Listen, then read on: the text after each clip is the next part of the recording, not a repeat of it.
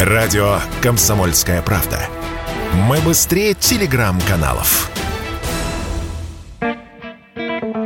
Музыкальными стримингами называют специальные онлайн-сервисы, располагающие огромными каталогами музыки и автоматически составляющие плейлисты по вкусу пользователя. Слушать музыку с помощью таких сервисов за последние несколько лет привыкли миллионы россиян, и с недавних пор многим из них пришлось пересмотреть свои привычки. Мировые лидеры музыкального стриминга, а именно Spotify и Apple Music, свою работу на российском рынке этой весной приостановили. В результате почти все их бывшие пользователи перешли на услуги российских конкурентов.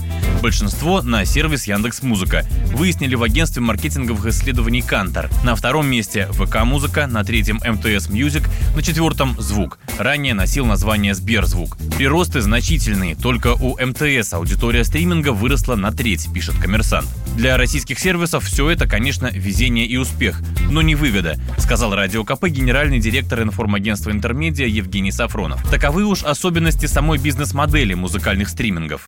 Естественно, Яндекс, который э, сейчас на коне. Яндекс имеет э, наибольший прирост среди всех оставшихся легальных стримингов. Э, и по большому счету, конечно, можно считать это выгодой, если только забыть, что выгоды у них нет, это убыточное подразделение крупной корпорации. Э, поэтому здесь нет вопроса в отношении того, насколько это все может быть э, выгодно. Ну, будем считать, что выгодно, раз есть прирост именно слушателей. Но при этом прибыли как таковой там нет. Яндекс показал, если я не ошибаюсь, за прошлый год минус 17 миллиардов. Кажется, такая сумма, вот что примерно такая. Популярнее стали не только официальные российские стриминги, но и пиратские. Их доля выросла за 8 месяцев этого года на треть, и сегодня их предпочитает десятая часть российских пользователей, говорят данные опроса агентства Кантор. Это потому, что каталог у них, как правило, куда богаче, чем у официалов, объяснил Радио КП директор информагентства Интермедиа Евгений Сафронов.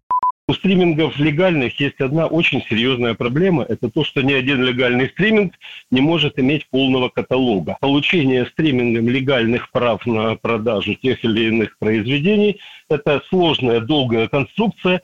По определению невозможно иметь полный каталог стриминга. Полный каталог есть в обычном радио, потому что там применяется коллективное управление. А вот в стримингах коллективного управления нет, приходится заключать договор на каждое из произведений. Поэтому стриминг сам по себе – это очень сложная, ну, скажем так, неповоротливая конструкция, и с ними, конечно, сложно.